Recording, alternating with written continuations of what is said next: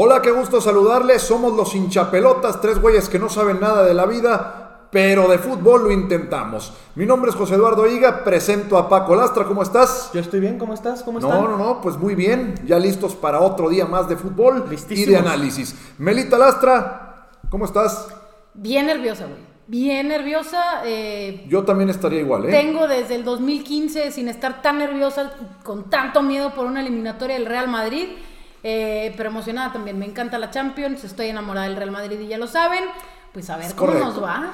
Bueno, pues por lo pronto vamos a empezar con el menú, con los platillos menú, futboleros. El menú, claro que sí, vámonos. Vamos a hablar primero del Borussia Mönchengladbach contra el Manchester City y luego vamos a estar hablando del tan ansiado partido del Atalanta contra el Real Madrid. Bueno, nada más tengo que aclarar algo. Eh, del primer partido vamos a hablar dos minutos y el resto del video vamos a hablar del Real Madrid. ¿Les parece? Yo me suelto, ya sabes, güey. Es correcto. Bueno, pues vamos a arrancar entonces con ese partido.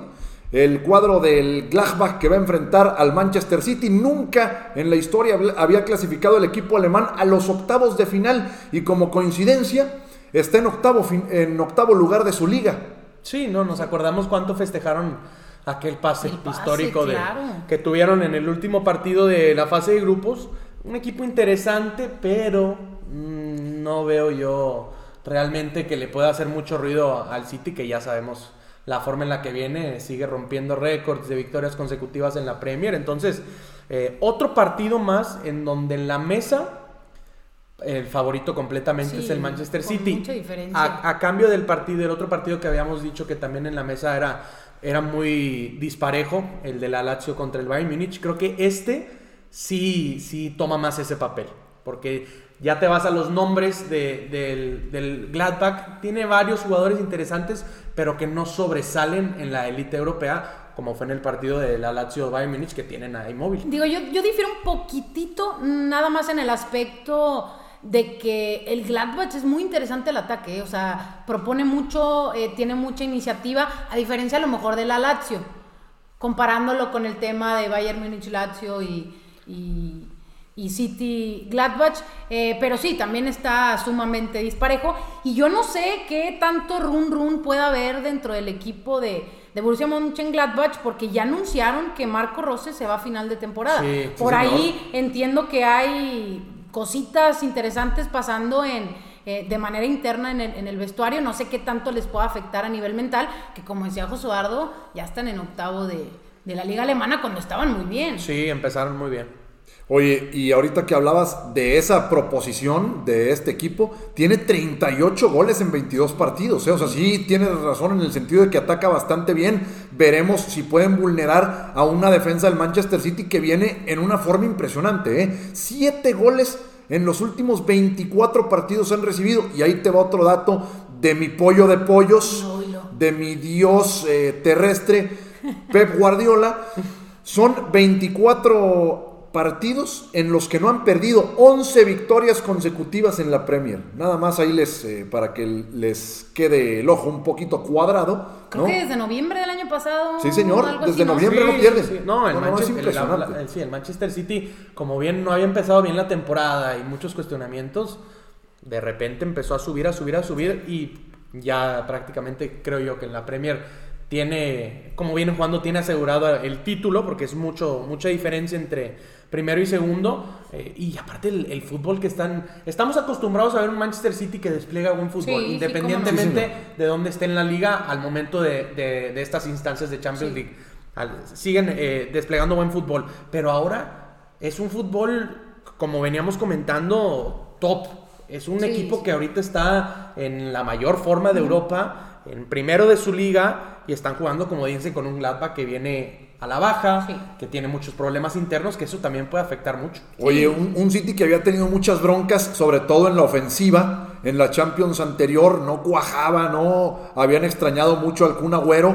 Creo que ese había sido uno de los principales problemas y ahora creo que los, lo han suplido bastante bien por ahí con Gabriel Jesús, ¿no? Y qué decir de Foden, que está también en un momento de forma impresionante. Y lo de Sterling, que tampoco sorprende, ¿eh? ya lleva dos, tres temporadas en el máximo nivel también, creo No, yo. y como... Sí, sí. Dime, dime. Fíjate que yo creo que eh, el Borussia, el, el Gladbach, tiene elementos para hacerle daño al, al- al equipo de, de Pep Guardiola y que se ha visto anteriormente en, en Champions League. Pero también creo que el tema de, de Rubén Díaz y de Joao Claro, Cancelo claro. les ha ayudado muchísimo a reforzar la transición del juego. Sí. Yo creo que ahí está una diferencia eh, importante con los, con los despliegues futbolísticos que habíamos visto del City al principio, que se dudaba mucho de, de a qué fútbol estaban jugando, eh, de la mano con lo que comentaba José, José Eduardo, de que se supo suplir la, la ausencia de, del Kun y, y parece que ya ni falta les hace. Exacto, ¿no? Y aparte hablando de, de- de que supieron suplir la ausencia del Kun Agüero, regresa. Sí, regresa claro. Sí, también. Entonces Y ya es regresa otra variante. Kevin De Bruyne y regresa también. Kevin De Bruyne, que sabemos Sí. la masterclass de jugador que es. Vamos a platicar un poquito de las bajas Sí, que tienen los dos equipos para comentar en qué tanto les puede afectar, ¿no? Sí, pues el equipo alemán no trae ninguna baja. eh, están, están muy sanos todos y sin ninguna, pues no hay suspensiones ni nada. Eh, y el City, pues nada más con, con Ake.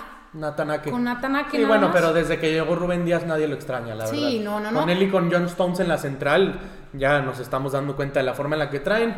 Entonces prácticamente los dos equipos enteros. 100%, recuperando incluso bajas el, El el Manchester, Manchester City. City. entonces eh, va a estar interesante. Yo creo que, que por parte del equipo alemán, eh, si el City logra que el Borussia se meta muy atrás, eh, el Borussia va a batallar muchísimo, porque te- como les decía ahorita, ellos están acostumbrados a, a atacar, a estar al frente, y, y al momento del repliegue, ellos prefieren un estilo de juego más al tú por tú, Sí, claro. y vamos a ver quién mete más goles. Entonces, yo creo que si los encasillan en, en la parte defensiva, el City tiene absolutamente todas las de ganar. Pronósticos. Bueno, yo antes del pronóstico quiero decir que hace un par de años el City también tuvo récords en la Premier, iba de una manera demoledora, impresionante, rompiendo todo como ahora, y vino en la Champions y se volvió a caer, ¿no? Y entonces yo la verdad no estaría tan seguro porque en años pasados ya lo estábamos y resultó que nos dieron una sorpresa pues bastante desagradable para los Citizens, ¿no? Sí, yo, pero yo también creo que en, es- en eso, o sea, como te refieres tú que ya venían rompiendo récords, Sí. habían empezado a un nivel alto y, Sí. y se habían mantenido.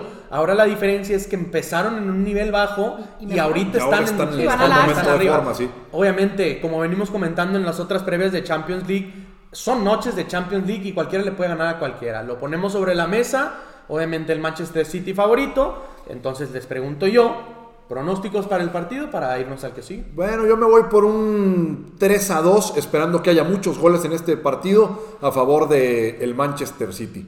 Yo creo que un 3 a 1, eh, pero yo, sigo- yo creo que va a pasar la eliminatoria el Manchester Sí. City, pero yo creo que el, el City no va a tener un plus en esta competición hasta que no se quite el lastre de cuartos de final.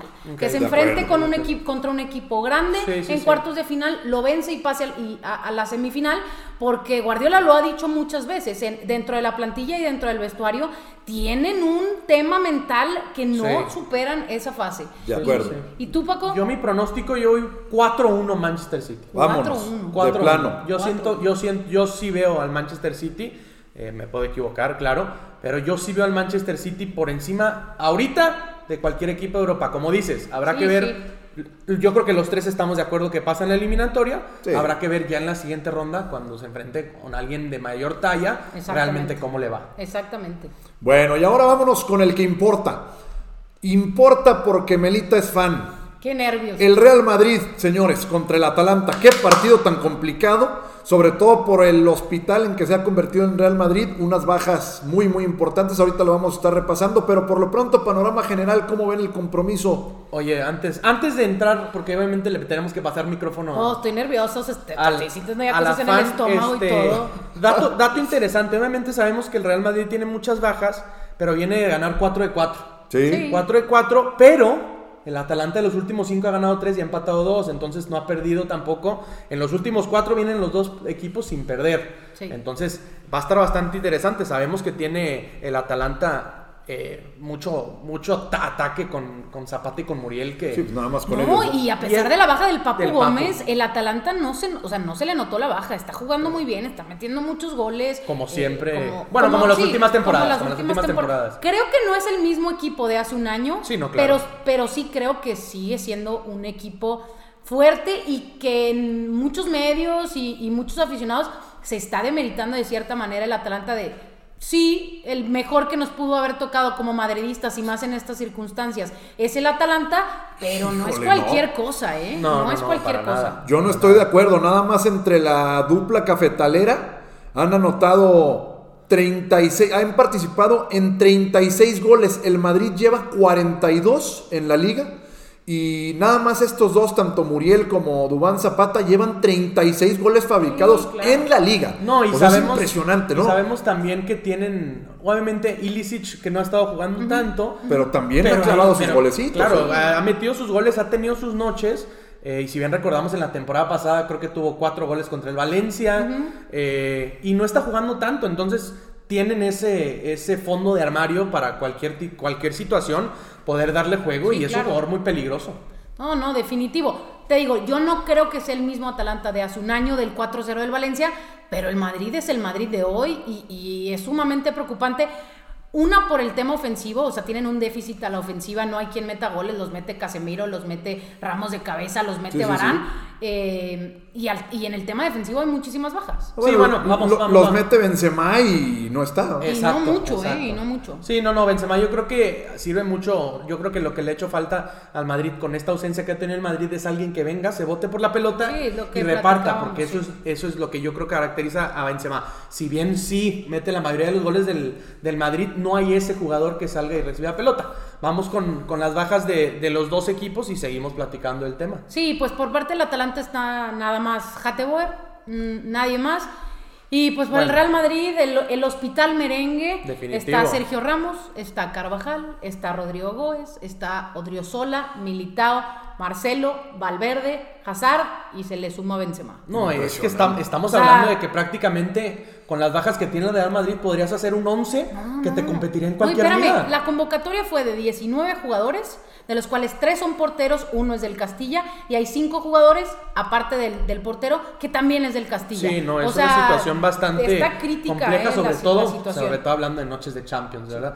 Ya sí, ya vimos que en la liga han estado sacando los resultados, si bien no desplegando el mejor fútbol entendible por tanta baja, hay que ver porque Champions League es Champions League, Sí, entonces eh, pinta pinta complicado, pero pero igual creo que el Real Madrid siendo el- su competencia, aunque duela decirlo, siendo su competencia puede puede defender con lo que tiene y esperar alguna recuperación para el partido de vuelta. Digo, ahora el problema es si se les lesiona algún defensa al Real Madrid, ahí sí asústate bastante porque... Sí, ¿a qué pones? Puro Fíjate- Castilla. Oye, pues fíjate, contra el Valladolid solamente hubo dos defensas en la banca y, y, pues los dos de, digamos, de cantera, ¿no? Los Sí. dos que Sí. tampoco tienen mucha experiencia, ¿no? Sí, sí, sí.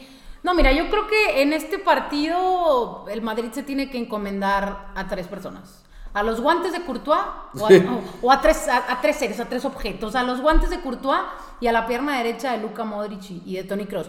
Yo creo que si Luca y Tony logran agarrar el balón en medio campo y darle la pauta al partido, puede ser un partido equilibrado des- desde esa zona y, y también puede ser un partido interesante para Vinicius porque es, es definitivo y se los aseguro ya sobre la mesa que el Atalanta va a salir a proponer, va a salir a atacar, va a salir con la iniciativa. Entonces, si agarran el balón y le lanzan balones largos a Vini, yo, yo creo que puede ser eh, algo interesante para, para el Real Madrid. A ver, obviamente antes, antes de los pronósticos, porque hay tema todavía de qué hablar, yo te pregunto a ti como aficionada del Real Madrid, que el primer partido de ida es de visita, ¿firmas un empate a cero de visita? Con tanta baja, esperando a que para la vuelta puedan recuperar jugadores? ¿O pues obviamente no te conformas? A lo mejor sé tu respuesta, pero prefiero Sí, plantearte la pregunta. Sí, híjole, no sé. O sea, yo, yo soy de la idea de que esté como esté el Madrid siempre hay que ganar. Sí. Eh, pero de firmar un empate, firmaría el 1-1 para llevar la ventaja de gol de visita. Ok, muy buena respuesta. Te digo yo, eh, conociéndote, sé tu forma de pensar, pero prefiero plantearte la pregunta Sí. por el tema de Sí, todas las bajas, claro, porque es muy complicado, sobre todo en Champions, afrontar una, una ronda de, de eliminación a dos partidos con tantos, con Sí, tantas no, lesiones. por supuesto. Ahora, eh, ya también hablando, creo que el Madrid la fortaleza la va a tener en la media cancha. Definitivo, claro. es lo que Es lo que comentaba estaba comentando Melita hace rato, eh, porque definitivamente creo que ahí está toda la experiencia y son jugadores pues también bastante técnicos con la pelota y demás, entonces creo que ahí puede estar un poco más allá de lo que pueda atacar el Atalanta, el freno que le puedan poner a los mismos, ¿no? O sea, creo que ahí es donde puede estar el, el, asunto. Yo no pienso que vaya a haber muchos goles por parte del Real Madrid, pero sí puedo pensar en que los blancos frenen totalmente al Atalanta con ese dominio de pelota. Si es que lo consiguen, por supuesto. Dentro de lo malo, dentro de lo malo de todas las bajas del Real Madrid, tienen esa columna vertebral de Modric, Cross y Casemiro. Sí, pero bueno, estamos hablando que, que, a Duban Zapata lo va a estar marcando Nacho. bueno, aunque no. Que ahora Nacho estuvo marcando. Bien. No, deja tú. En, en, Champions le tocó Romelu Lukaku y se lo metió a la bolsa. Sí, sí, bien, sí. Bien, pero yo creo que si comparas quién va a defender y quién va a atacar del de, Real Madrid-Atalanta, a lo mejor sí sale, sí sale avante el Atalanta. Yo creo que la clave para que el Real Madrid saque un, resultado medianamente positivo es que obligue al Atalanta a defender muy abajo. porque, porque, digo, tienen una sola baja y Toloy y, y Dim City eh, son buenos para, a, la hora que, van a, exponerse al frente, pero dejan mucho espacio atrás. dejan mucho espacio atrás y es donde te decía yo que a lo mejor Vinicius, Vinicius. pudiera ocupar bien esos espacios, pero luego también me pongo a, a, pensar, si comparo el partido contra el Valladolid, Asensio y Vinicius no hicieron absolutamente nada por las bandas. Entonces, ¿con qué talento ofensivo vas a meter a un Atalanta ¿verdad? Ahora, yo también creo que la liga italiana así está dos escalones por abajo de la liga española y ya también en años pasados que se han enfrentado tanto españoles como italianos pensamos que pueden dar guerra y resulta que no. Por ejemplo, la Juventus cuando llegó Cristiano Ronaldo, que pensamos que le podía dar... Eh, que podía dar guerra, no, pues al final de cuentas terminan en cuartos de final, por ahí realmente sin explotar el potencial. Entonces yo definitivamente, aún con el grandísimo ataque del Atalanta, veo favorito al Real Madrid con todo y sus bajas. Vamos a ver qué pasa. Sí, yo, yo te optimista, Josuardo, ¿eh? Sí, yo creo que estoy siendo un poco optimista. No lo veo favorito para mañana, pero sí en el cómputo global de la eliminatoria, porque yo creo que sí. yo te pido que me des una posible alineación con tanta baja, ¿cómo sales? Si Melita fuera Zinedine Zidane, ¿qué once saca? Fíjate que no sé, eh, estaba pensando en la alineación con la que salió ante el Valladolid y yo creía que iba a salir con, una, con, exactamente la misma alineación. Pero como comentaba ahorita, Vinicius y Asensio y Mariano eh, estuvieron paupérrimos en el partido contra el Valladolid. Entonces yo no sé si se atreva a meter un cuarto centrocampista con Isco y meter nada más a, dos figuras eh, en, el, ataque. Yo si fuera Zinedine Zidane, yo saldría con la misma alineación de ayer. o sea, Courtois, eh, si fue ayer o fue el sábado. Jugó el domingo, ¿no? ¿no? No, sé, ya no sé, estoy nerviosa. El sábado. El eh, sábado. El sábado. Lo narramos con, aquí en los hinchapelotas, muchachos. Eh, yo saldría con la misma alineación, o sea, con Nacho, con, con Barán, eh, salió Lucas Vázquez por un lado y Mendy por el otro, en medio el, tridente con Casemiro, Tony Cross y Luca Modric, y arriba Vinicius, Asensio y Mariano. Yo saldría así, pero también le, le, exigiría, digamos, a Zidane que si las cosas no están funcionando en medio tiempo, reacción rápida, o sea, no te puedes esperar minutos Sí, muchas, muchas veces deja a desear la reacción de Zidane. Ahora, creo yo veo que si el partido por el minuto 55, 60 sigue en un 0 a 0, siento que no le va a mover mucho. Por lo mismo de, tener tantas bajas. Si bien sabemos que aún así teniendo variables, a veces deja de desear sus movimientos y sus cambios tácticos, yo creo que ahora sí se le justificaría que si con un 0-0 o como dices, un 1-1 en esos momentos, yo creo que sí se estaría un poco más conservador. Y, otra cosa que, que a mí me preocupa el Real Madrid es cómo van a arrancar el partido mentalmente. Sí, claro. Porque nos ha tocado ver partidos del Real Madrid que los primeros 15 minutos parece que están en un barquito de papel sobre todo flotando sobre el agua. Si le das al Atalanta 15 minutos, te van a meter tres goles. Sí, claro. O sea, las cosas son así. Ahora, yo, creo... Yo te quería preguntar, perdóname, Melita, pero por la banca, ¿eh? Creo que ahí puede estar también una de las claves, porque si te fijas en la, en la que presentaron contra el Valladolid Caray, pues opciones ofensivas no muchas, ¿no? Por ahí está, oye, estaba Hugo Duro y, es nada más. caray. No, es nada más, o Isco sea, no detalles, es Hugo Duro, estaba Isco, estaba Chust, o sea, no tienen fondo de armario en este partido, o sea, muy apenas y, van a completar un, un once del primer equipo. Híjole, eso también puede ser un factor, porque con los cinco cambios que está permitiendo la UEFA, ¿no? La FIFA ahí es donde puede también marcar una diferencia, ¿no? Sí, mira, si quieres, aquí acabo de sacar la banca del Real Madrid contra el Valladolid, la recordamos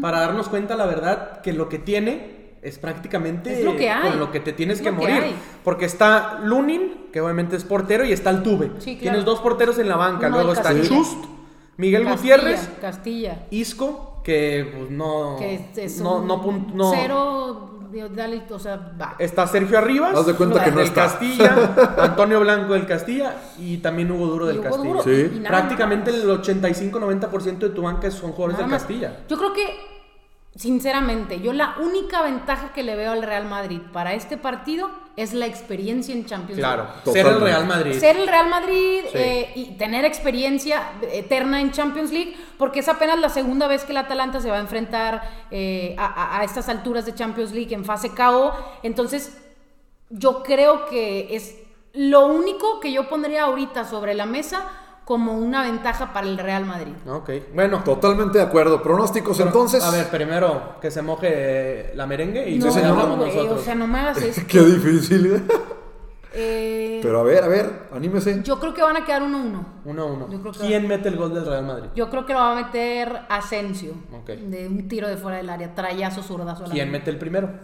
Yo creo que el primero lo va a meter el Atalanta. Y empata el Real Y Madrid. empate el Real Madrid. Joseph. Y se me truena la garganta. Híjole, bueno, qué difícil. Yo creo que en este partido sí veo un 3 a 1 favor el Atalanta, señor. Me voy a arriesgar. Vamos con, con todo. Tantos, güey. 3 a 1, sí, puede ser que sí, güey. Pero yo creo que, como tú dices, sí va a anotar el Real Madrid y eso le va a dar vida. Vida. Sí. Yo Sí, sí, voy, sí. yo voy con un 2 a 1 y me voy con el Madrid metiendo gol. ¡Vamos! Mete gol, el primer gol el Madrid y luego le al- Que para mí un 2-1 con estas bajas Está bien. Está bien para el Madrid. Yo Sí, creo sí. que gana el Atalanta 2-1. Ah, que gana, güey. sí, sí, gana el Atalanta 2-1, se pone el Madrid en ventaja y luego le alcanzan a dar la vuelta. Yo creo que al Madrid no porque o sea, no le alcanza por sus bajas. No te la voy a, no te O la sea, voy a en poner este complicada. partido no le alcanza. En este partido yo creo que no le alcanza. Uf. Pa, este, ojalá para fortuna de, de los merengues en el partido de vuelta puedan recuperar parte de su base para que puedan afrontar mejor el partido en España. Sí, sin duda. Pero bueno, Estamos de acuerdo, ya nos vamos. Muchas gracias por haber estado con nosotros. Síganos en todas las redes sociales. Recuerden también seguir el podcast en Spotify.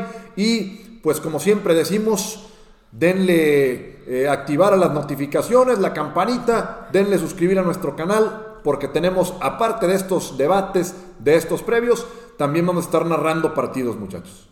Sí, señor.